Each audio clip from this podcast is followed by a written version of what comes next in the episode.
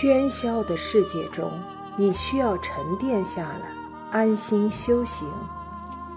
欢迎收听《人生是一场修行》，作者高金国，演播西村斜阳。三，没有机会，还是错失了机会。有一位大姐在广告公司做业务员。同事们都喊她傻大姐，为什么这么喊呢？因为她有股傻劲，在别人眼中根本不可能的业务，她都敢去闯一闯；一些高级经理都不敢碰的项目，她就敢碰。有一次，二十六个英语字母都认不全的她，居然傻呵呵的和一个外资企业的外国主管聊了大半天。更可笑的是，居然把业务谈成了。就是这样一个有点愣头青的大姐，业务量却持续蹿升，很快成为并保持公司头名的位置。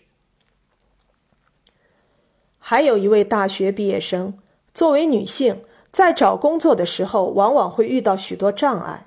就在她为工作焦头烂额的时候，忽然想到自己曾经听过一位跨国企业老板的讲座，而且有他的名片，何不去试试？他拨通了电话，而公司老板并没有对他的冒失感到不满，反倒认为他有股闯劲。结果他成功了。什么叫机会？所谓机会，就是你去尝试才会成为机会。你不去尝试，就永远不会成为机会。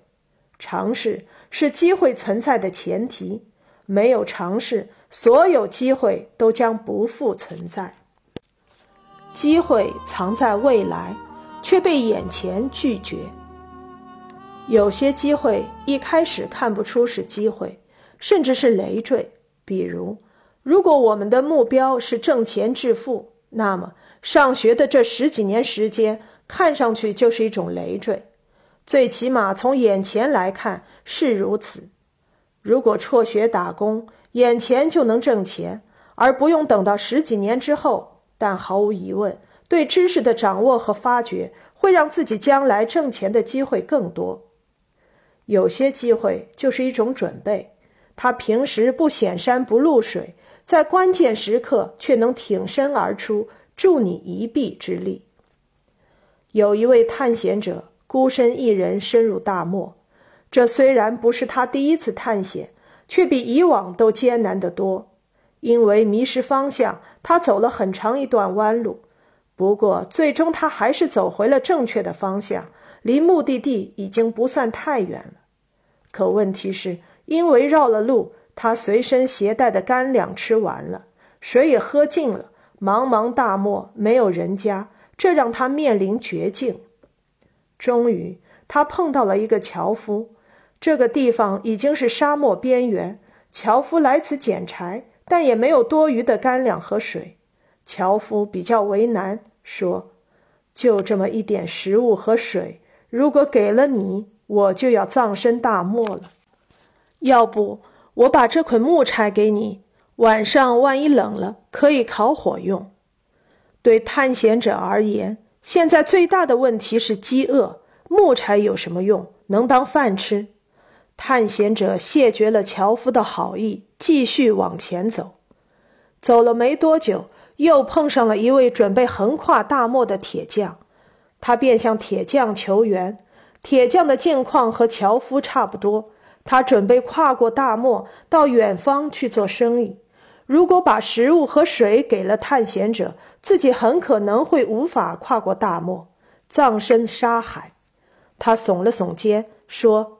要不我送给你一口锅、一把铲子吧，万一你逮到吃的，可以用到。探险者想了想，摇摇头，继续往前走。他知道这里距离目的地已经不是太远，自己早晚能找到可以直接吃的食物，而不是铁器和木柴。距离逃离大漠的时刻果然已经不远，因为探险者惊喜地看到了一位农夫。既然都可以种地了，总该有吃的了吧？遗憾的是，沙漠边缘的农夫和一般的乡野村夫完全不同。生存条件太恶劣，吃了上顿没下顿。这位农夫也没有现成可以吃的。不过他告诉探险者：“我这儿有点稻米，你可以拿去。”稻米没有锅也没有柴，怎么吃啊？如果前些时候接受了那捆木柴和铁锅，这些稻米或许有用。可问题是没有啊！探险者转念一想，反正就要走出沙漠了，自己何必要那些生稻米呢？再往前坚持几公里，就有人家了。他想的没错。走了一段时间后，他果然碰到了一户人家。可惜，因为生存环境恶劣。此处已经人去屋空，住户早就搬走了。不过，住户考虑到可能会有探险者前来救助，所以门没锁，桌子、灶具都还在，甚至还有筷子和碗。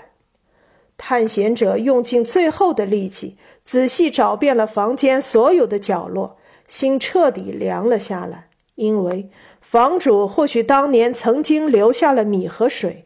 但不知经历了多少个探险者的闯入之后，已经一粒米、一滴水都没有了。几个月后，救援人员在那间破房子里面发现了探险者的遗体。其实，探险者原本可以成功脱险，如果接受了樵夫的柴和铁匠的锅，那么他在遇到农夫、得到稻米的时候，就完全可以脱险。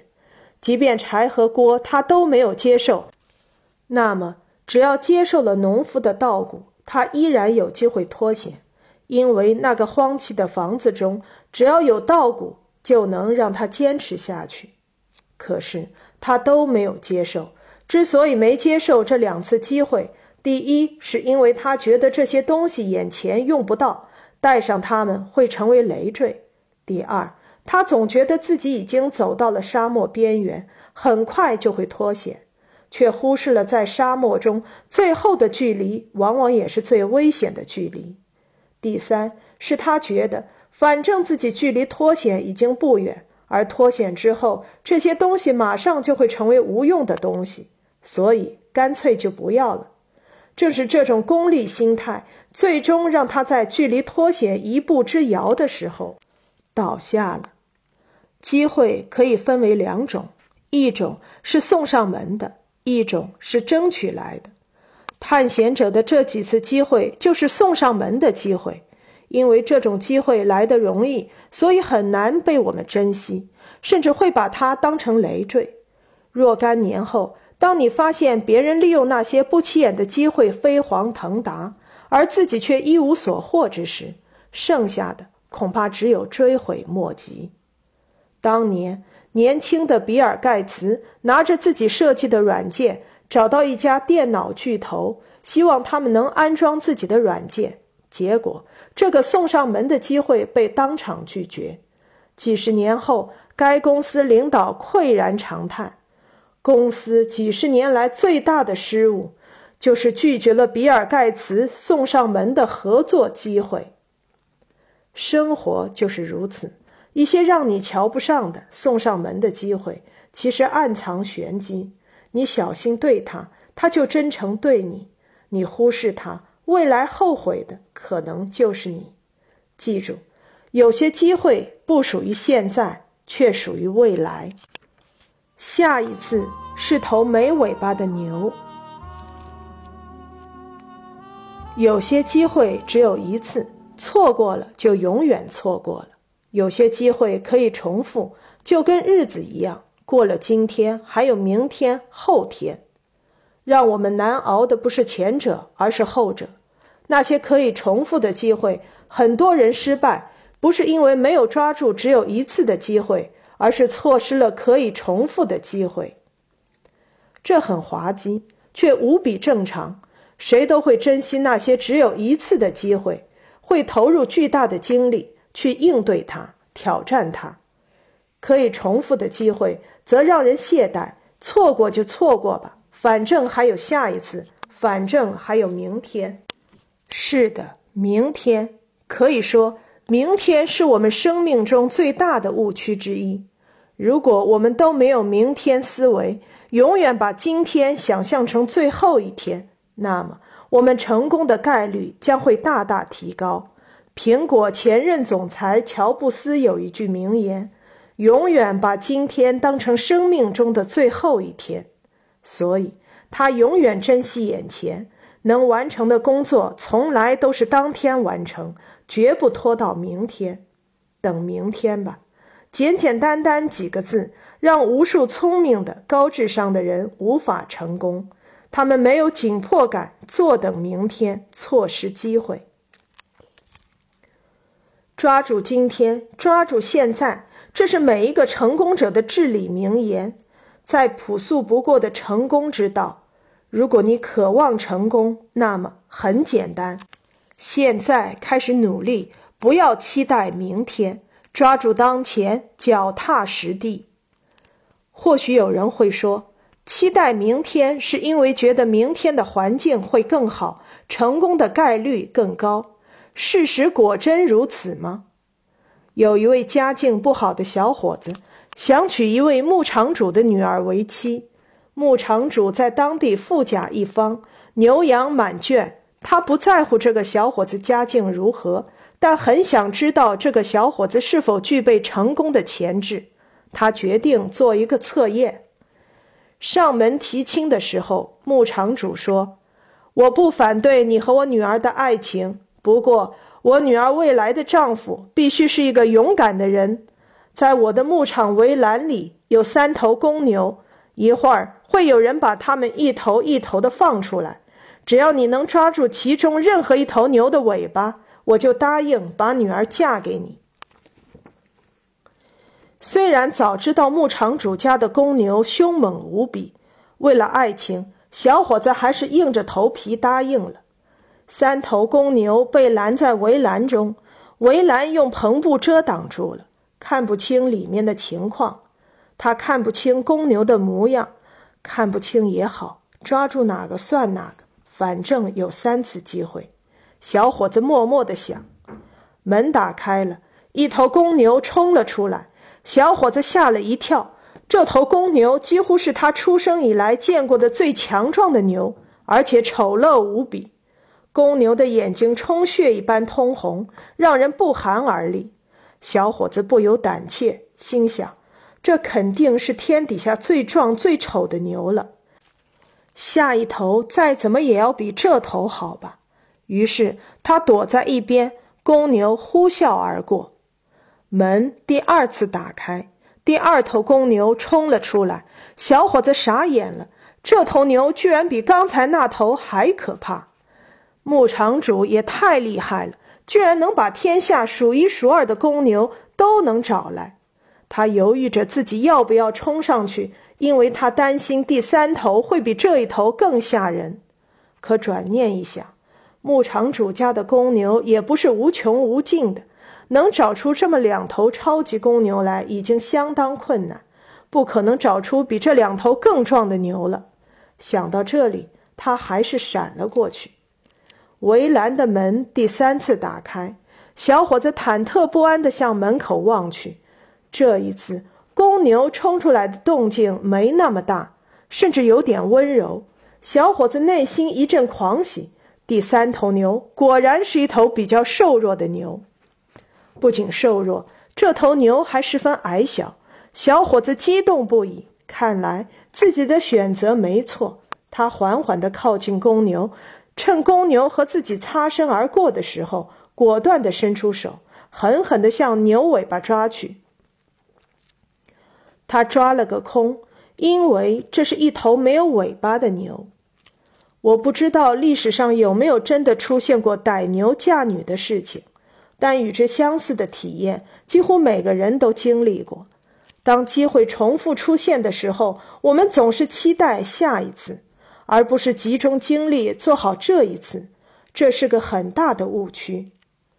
考试结束之后，名次不理想，我们对自己说：“下一次会更好。”这是好事，它可以让我们不去计较上一次的得失，因为上一次已经结束。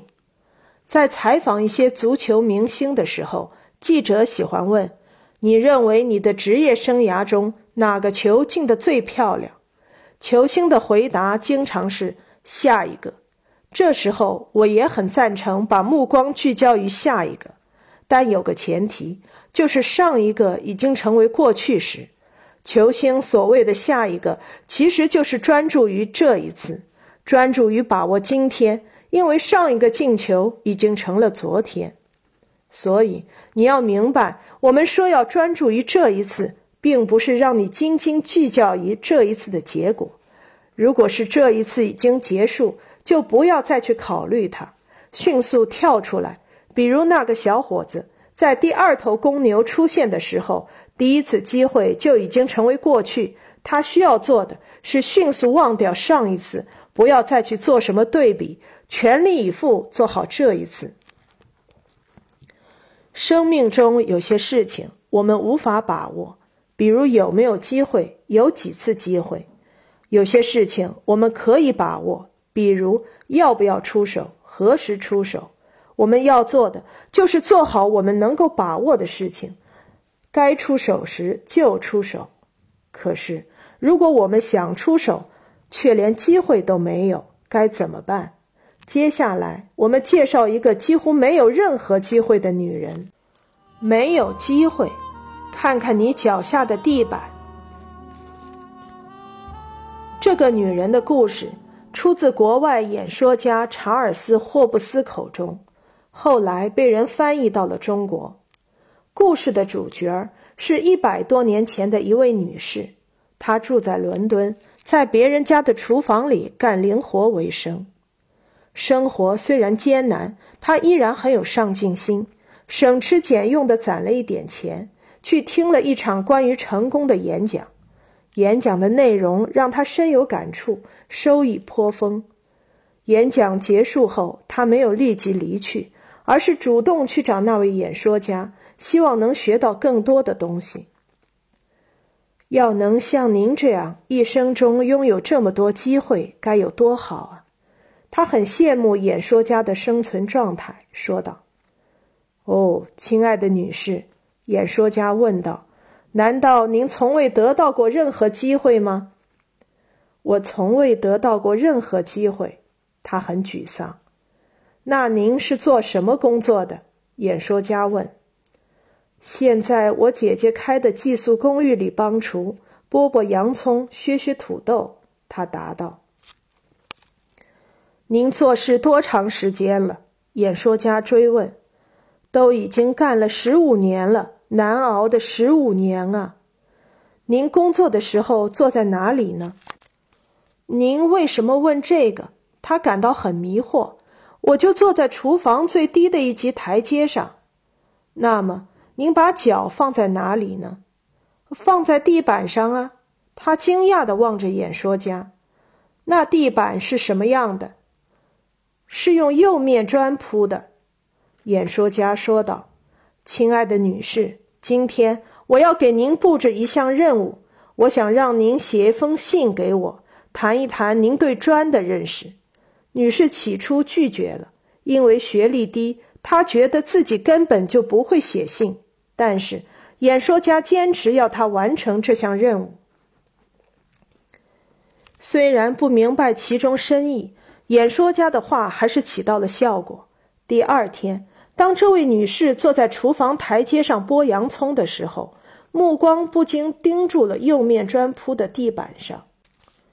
为了完成这份作业，她专门跑到砖厂请教砖头是如何制造出来的。后来又跑到了图书馆查阅资料，渐渐的，他完全沉浸在地砖的研究之中了。每天晚上，他都准时到图书馆查阅资料。几个月后，他给演说家写了一封长达三十六页纸的信，详细的介绍了地砖的有关情况。不久，他就收到了回信，随之而来的还有他的研究获得的报酬。原来演说家把他的信拿去发表了，这让女士大为惊喜。不过，她又要开始忙碌了，因为演说家在回信中给他布置了一项新任务：写写在厨房地砖下面发现的东西。初尝成功喜悦的女士不敢怠慢，连忙来到厨房，撬起了一块砖头。砖头下面除了夯实的泥土，还有一只蚂蚁。当天晚上，他便赶到图书馆去查阅有关蚂蚁的资料。为便于研究，他甚至专门养了一群蚂蚁，每天拿放大镜仔细观察。几个月后，他写了一封长达三百五十页的信，寄给了演说家。这篇内容详实、丰富、有趣的作品再次得到了演说家的赏识。在他的介绍下，又获发表。不久后，女士辞去了那份在厨房的工作，开始了她的写作生涯。女士去世之前，几乎游历了所有她曾经梦寐以求要去的地方，体验了许多他曾经想都不敢想的事情，而且成了一位成功的作家。一个在厨房帮忙摘菜的女士，深入研究一项事物都能有如此成就。所以，当我们抱怨老天不公的时候，不妨想想这位女士。不妨看看脚下的地板，问问自己：我真的努力了吗？从大的方面来讲，成功的方式可以分为两种：一种是通过广泛的面来获得成功；一种是通过深入的点来获得成功。你的面足够广，或者你的点足够深，都有成功的可能。相比而言，通过广泛的面来获得成功。比如，既懂法律又懂数学、经济学、哲学、周易，难度会非常大，成功的概率相对很低。这就好比开超市，商品的种类越多，越容易赚钱，但你要有本钱。没有本钱，开的超市规模小、品种少、价格高，就没什么优势，很难成功。通过深入的点来获得成功，相对更加容易一些。这位女士就是如此。如果演说家一开始不是让她研究地砖，而是很泛泛的让他研究建筑材料，甚至直接让他搞写作，都不可能成功。让他下功夫，用几个月甚至更长的时间研究一样东西，成为行家，成功的几率就大了。企业界这种情形更为多见。一个企业如果什么都想搞，就很难赚钱。相反，如果集中精力搞一点，做到全国第一、世界第一，那就很容易赚钱。山东有一家企业，没什么名气，专门生产麦克风，做到了全球第一，利润相当可观。浙江一家企业的产品更不起眼，塑料吸管，可他们把吸管做到了全球第一。成了全球范围内的龙头老大，拥有了引领市场甚至制定行业标准的能力，这也让他们的收益十分诱人。年轻人最容易犯的错误就是什么都想干，什么都想干成，结果却一事无成。蜻蜓点水式的面再广，不如深入研究一个点，哪怕像地砖这样不起眼的东西。所以。当我们抱怨遇不到机会，总是成为失败者的时候，不要忘了看看脚下的地板，你真的深入下去了吗？